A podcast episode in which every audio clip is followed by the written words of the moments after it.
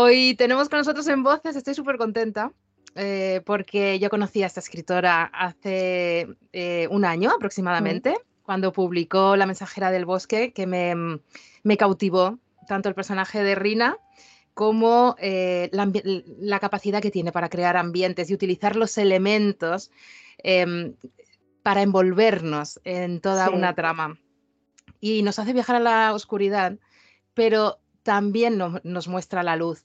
Entonces eh, viajamos tan profundo hacia lo oscuro, hacia lo negro, como resurgimos a la oscuridad. Y eso es algo que me gusta mucho, disfrutando de sus tramas porque son muy importantes en cuanto a aventuras, son trepidantes, es un ritmo eh, muy potente. Ella es Maite Chotorena, como podéis ver lo que los que estáis viendo eh, la imagen, y viene a presentarnos Un desierto de hielo, que es su nueva novela que tengo aquí. Bienvenida Maite, es un placer tenerte en voces. Igualmente, igualmente un placer. ¿Cómo estás con este pues nuevo lanzamiento? Feliz con mi criatura recién estrenada que salió el día 15 y, muy contenta con, el, con la acogida que está teniendo, sobre todo, ¿no? Que, bueno, pues escuchar, como bien dices, que la gente le parece una trama adictiva, que está sorprendiendo mucho eh, lo que ocurre en la novela, pues que, te voy a contar, me hace muy feliz. Así que nada, deseando, deseando que la disfrutéis. Era francamente complicado em, volver a sorprender al público después de La mensajera del bosque, porque de verdad que es una, que es una trama, que es, son, es una historia que, que, se, que, se, que cala en los huesos, pero es que esta me ha dejado el frío aún. Te creo. Dentro, a lo largo de la historia, un frío luminoso, pero un frío, al fin y al cabo, como decíamos. Em, Maite, para crear esos ambientes, utilizar los elementos, es maravilloso. Hemos cambiado el bosque por el agua y la nieve, que al final es el elemento agua. Eh, ya que hablamos de eco-thriller, tal y como lo catalogan, aunque a mí no me gusta mucho catalogar porque cada escritor tenéis un sello, el tuyo se nota muchísimo, dejas una buena huella, impronta, se nota que es Maite Ochotorena quien está escribiendo, pero em, ¿cuál es la semilla, ya que hablamos de elementos y de la naturaleza pues, contigo? Pues, tú misma lo has dicho, el agua y el hielo, el origen de la vida, esta novela va de la vida sobre todo. Eh, es una novela de límites, de precipicios, te lleva al borde de la locura casi, ¿no? Pero habla sobre todo de esa, importancia de preservar la vida, ¿no? la vida ya pues en, todo el planeta y de las consecuencias que tiene lo que hacemos y lo que dejamos de hacer y cosas de las que no voy a hablar para no desvelar nada, que están sucediendo en la realidad y de las que no se está hablando nada y que son muy importantes y que afectan sobre todo a los océanos y a entornos como la Antártida o como el Ártico, que sabes que el Ártico está siendo, bueno, pues muy maltratado, ¿no? Y son entornos eh, muy frágiles y muy importantes para el futuro del planeta porque hacen un papel, eh, bueno, vital diría yo, en el tema de la, de la, eh, de la reducción de CO2 en el ambiente y de otras muchas cosas que ni siquiera sabemos todavía. Entonces ahí está. Ahí está también esa parte de misterio en la que no debemos andar efectivamente porque, como siempre digo, es una delicia ir descubriéndolo página a página. El escenario principal es una base de investigación en la Antártida, efectivamente, que se llama NIDHAB, que me, que me disculpen los noruegos eh, por la pronunciación, que quiere decir nuevo capítulo eh, en noruego. Sí. Este... nuevo capítulo, nueva esperanza, un poco por ahí, sí. Entonces, esta nueva esperanza... Eh, este libro constituye también una, es un nuevo capítulo para ti como, como escritora, pero una nueva esperanza de seguir haciendo lo que, lo que amas, que es escribir. Bueno, sí, por supuesto. Yo creo que más que una esperanza, eso ya es una necesidad. no, no puedo, vamos, no puedo imaginarme eh, no escribir. Es que es, forma parte de mi, de mi forma de ser, ¿no? Es, siempre ha sido mi manera de, de comunicarme con el mundo. Eh, en la escritura, ¿no? Me expreso mucho mejor escribiendo que hablando y, afloran mucho más lo que realmente pienso y mis sentimientos escribiendo que hablando. Ya lo utilizaba cuando era muy joven para volcar mis reflexiones y entenderme a mí misma, ¿no? Con lo cual, pues, eh, pues extirpar esa parte de mí sería como, no sé, como un trauma, diría yo casi. Quizá esa manera que has tenido a lo largo de la vida de hablar contigo misma y establecer esos diálogos te sirve después para construir los personajes, que son personajes reales, rotundos, con su personalidad, evidentemente, o sea, están, eh, son redondos y nos eh, hacen adentrarnos, claro, muchísimo más en esta trama. Dices al final del libro que mm, eh, te olvidaste de disfrutar en un momento dado. Uf, sí. ¿Qué, te pasó con, pues este libro? Nada, pues que tú mismo te presionas cuando no debes. no, pues eh, siempre pasa, ¿eh? O sea, tanto los escritores como los actores, por ejemplo, ¿no?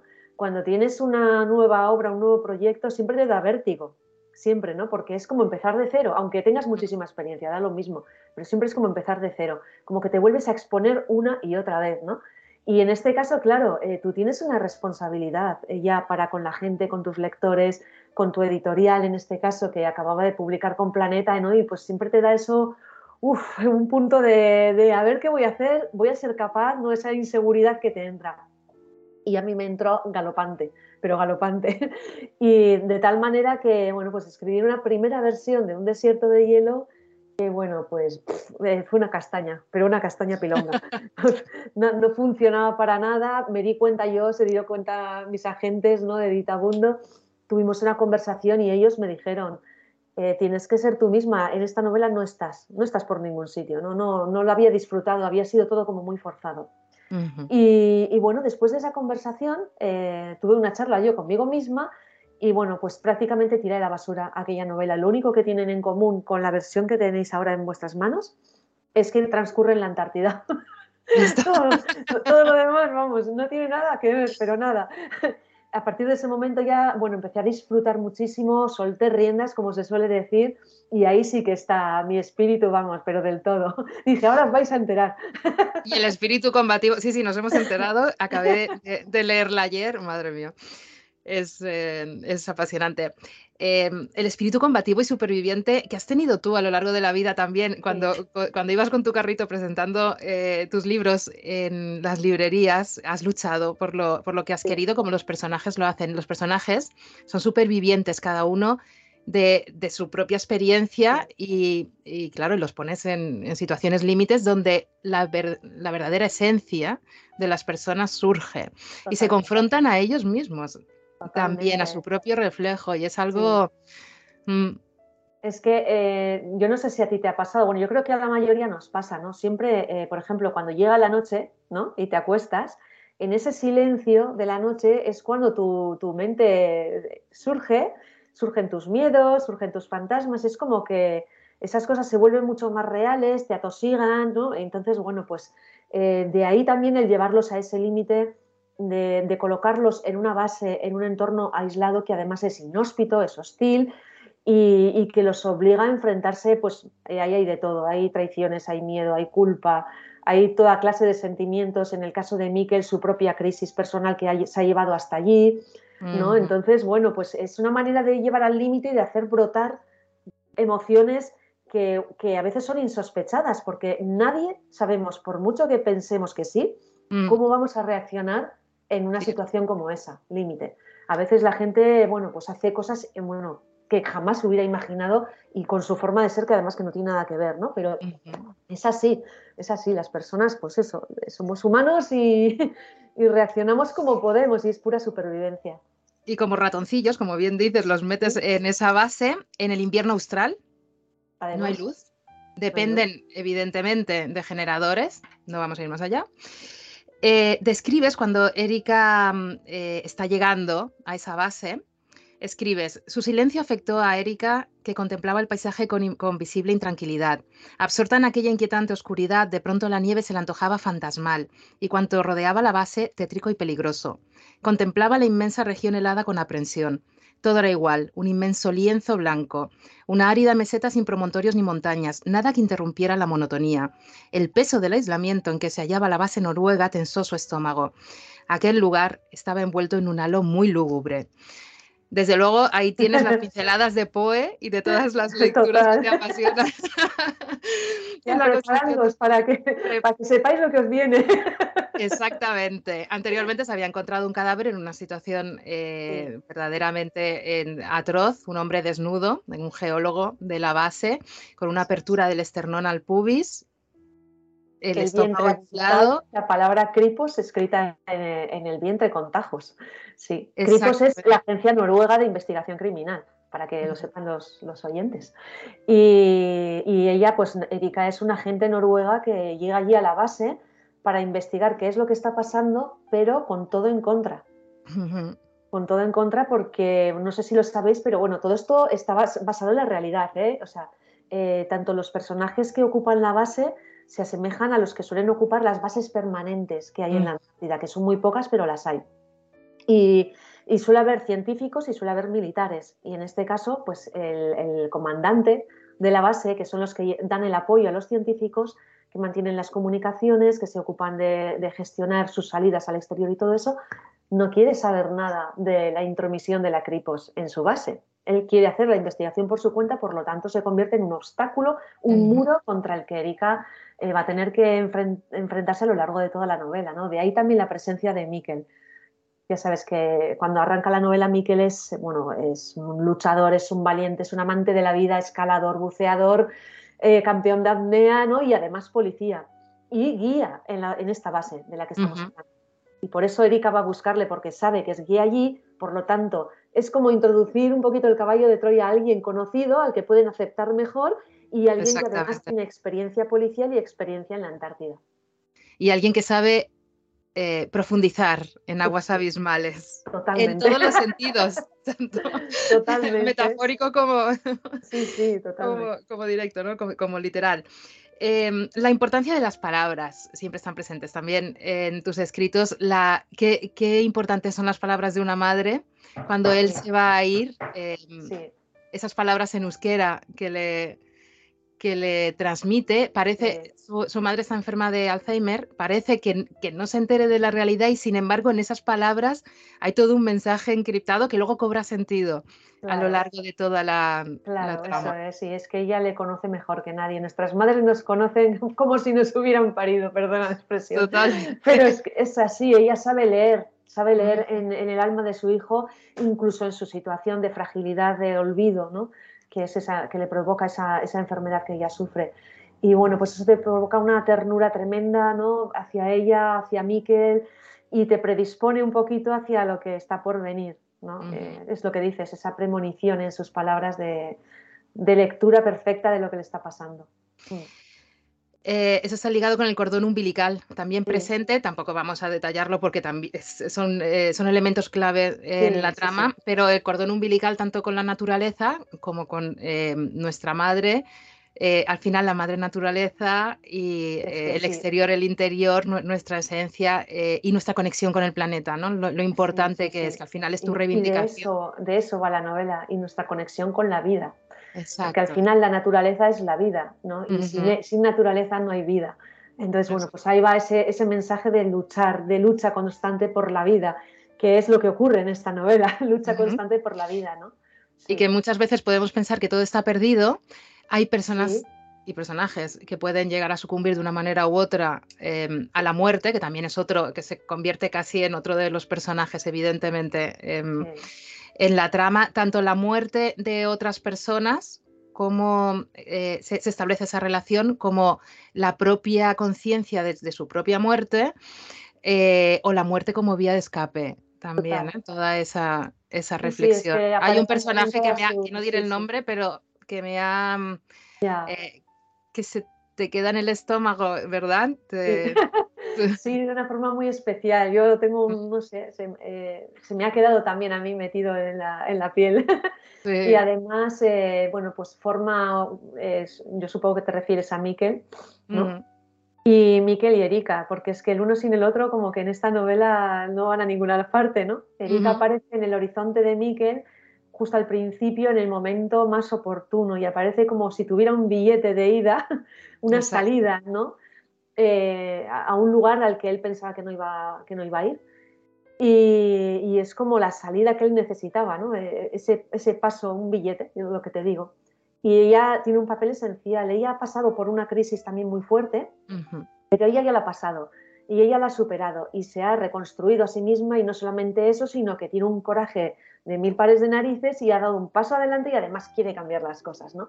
Entonces ella es como el referente, se convierte en el referente, en, lo que tira de, él para, salir de esa crisis en la que él está. ¿no? Entonces, bueno, ahí se forma ese baile entre los dos. Y pues Absolutamente, es, muy gracioso. Es muy gracioso por momentos porque se van ocultando cosas el uno al otro y se lo reprochan, pero hacen, ellos están haciendo lo mismo, ¿no? Claro, sí, totalmente. Es la vida misma. Totalmente. Hay otro personaje que me ha gustado mm, mucho, que es Odd, que, y sus sopas. Eh, las sopas, que las recetas contra el miedo, la incertidumbre. ¿Qué, personaje? ¿De qué fuentes bebe? ¿De dónde eh, pues surge? Eh, pues, de, mi propia, de mis propias percepciones de las cosas. A mí me parece que de toda la vida en los momentos de la comida y la comida en sí misma nos han servido para comunicarnos, para, tener ratos entrañables de conversación. Yo cuando era cría, eh, mis padres es una de las cosas que me han dado, ¿no? Esos, bueno, ellos tenían un refugio en plena montaña, aquí en el País Vasco, cerca de la Isgorri. De ahí mi contacto con la naturaleza también. Y yo recuerdo, como tengo esos recuerdos como era en paño, ¿no? Esos momentos de la cena, por ejemplo, la chimenea encendida, eh, todos reunidos en torno a la mesa conversando sin televisiones, ni móviles, ni historias, que entonces pues los móviles no existían, la televisión sí. Y yo recuerdo que se lo contaba a mis amigas y, no lo entendían. Y, no te aburres y sin televisión. Y ellos ibas a su casa y tenían la tele puesta y no había conversación en la mesa, ¿no? A veces. Y, bueno, pues para mí eso tiene un significado muy potente. Yo creo que lo he volcado en, en, esa capacidad para liberar tensiones cuando están con él, cuando él les prepara la comida con todo ese cariño, ¿no? Y bueno, pues me parecía muy especial. Totalmente. Otro personaje, esta vez es un animal, es Molly que se convierte, bueno, que tiene un gran protagonismo y que refuerza ese lazo con la naturaleza y cómo podemos crear vasos comunicantes y construirnos los unos a los otros, ¿no? Aunque no estemos al mismo, al mismo nivel porque somos especies diferentes, evidentemente. Pero eh, también un personaje muy cautivador. Sí, sí. Eso demuestra, demuestra que, que hay muchos lazos, ¿no? Que no estamos alienados del resto de criaturas, sino que hay muchos lazos y yo lo veo todos los días. Eh, a veces en Instagram ves eh, imágenes de animales diferentes, de especies distintas, y cómo, cómo el cariño que tienen entre ellos, la lealtad, la, amistad, ¿no? Ese tipo de cosas, de vínculos que te hacen pensar, a ver, es que tenemos que darnos cuenta de eso, de que todos estamos muy relacionados. Se nos, se nos olvida. Sí, bueno. Que es lo que me gusta de esa película. Hay escenas que, claro, no podemos hablar de, eso, pero que sí que me han recordado en cierta medida. Eh, con tu sello y con tu, con tu firma, pero sí, a esa magia, ¿no? Que, está, que está presente. Fíjate, yo cuando fui a verla al cine hace poquito, eh, iba con una amiga y al salir me dice, uff, vuelta a la realidad, ¿no? Como, como que la mm. realidad es muy sosa. Y yo le dije, le dije, hay cosas en esta película que no son tan fantásticas, ¿eh? que, existen en nuestro mundo. O sea, hay mucha magia en nuestro mundo. Lo que pasa es que igual no podemos verla todos los días y así al alcance de la mano, sino que permanece pues, en, lugares eh, recónditos y difíciles de, difícil acceso por suerte, porque como no respetamos las cosas, pues por suerte. Pero hay mucha más magia de lo que imaginamos en nuestro Ahí me has hecho pensar muchísimo a lo largo de la novela em, en mi madre, y porque íbamos cuando era jovencita en el coche y mi madre hacía estas cosas, por ejemplo. Bueno, hace, sigue haciéndolas. Pero detuvo el coche y se quedó mirando un árbol y dice, mira qué belleza, ¿no te parece que es maravilloso? Claro, esa manera de darte cuenta de la magia que tienes alrededor, ¿verdad? Como, mm, Hay gente que tiene todavía esa, esa sensibilidad, pero es que la, rueda en la que estamos metidos, ¿no? Esa, esa, rueda de rutina brutal que no nos deja tiempo ni para reflexionar, ni para sentir, ni para nada, hace que te pierdas esas cosas. Es que te las pierdes. Mm. Entonces, bueno, pues hay que, hay que intentarlo, por lo menos. Sí, porque Totalmente. sí. San Sebastián mucho también. Que mucho que, que, sentir, mucho que ver y mucho que disfrutar en este mundo, por suerte, todavía. Mucho, hay que buscarlo y estar también abiertos a verlo, a ver, sí. porque si no, si no abres los ojos, si no estás predispuesto a ello, te lo pierdes, es como tú dices, la vida se puede vivir de millones de formas. Eh, sí. Sí, Pero la magia existe, desde luego. O lo, la, magia como algo bello, una belleza, una conexión, una sorpresa, eh, esperanza, bonito. Es que estamos dispuestos Cuando vives un momento como el, el, que vivió tu madre, cuando mm. de repente se paró y aquella, aquella imagen de ese árbol no maravilloso le hizo sentir tanto dentro de sí, eso para mí es magia. Eso yo le llamo magia. ¿no? Y todos vivimos momentos muy especiales que, que son únicos, ¿no? Que, están, que es como si te metieras en una burbuja de repente y estuviera sucediendo algo, bueno, increíble, ¿no? Eso es magia, ¿o no? Para mí eso es la magia. Totalmente. Y la magia de un abrazo también. Qué importante es a veces, en momentos, a veces no siempre, pero en momentos de frustración, de mm, oscuridad, al fin y al cabo. el abrazo, el contacto del calor con otra persona, eh, que eso se ve en momentos muy puntuales. Eh, se señala, parece que lo señales con, en rojo de eh, eh, pararos, pedir un abrazo o dar abrazos, que tampoco es que nos vaya a costar mucho, y es muy enriquecedor para todos. Muchísimo, muchísimo, qué duda cabe. Mm. Sí, sí, los abrazos son muy importantes. Mira que mi marido me suele decir que aquí en el Goyerri no son mucho de dar abrazos.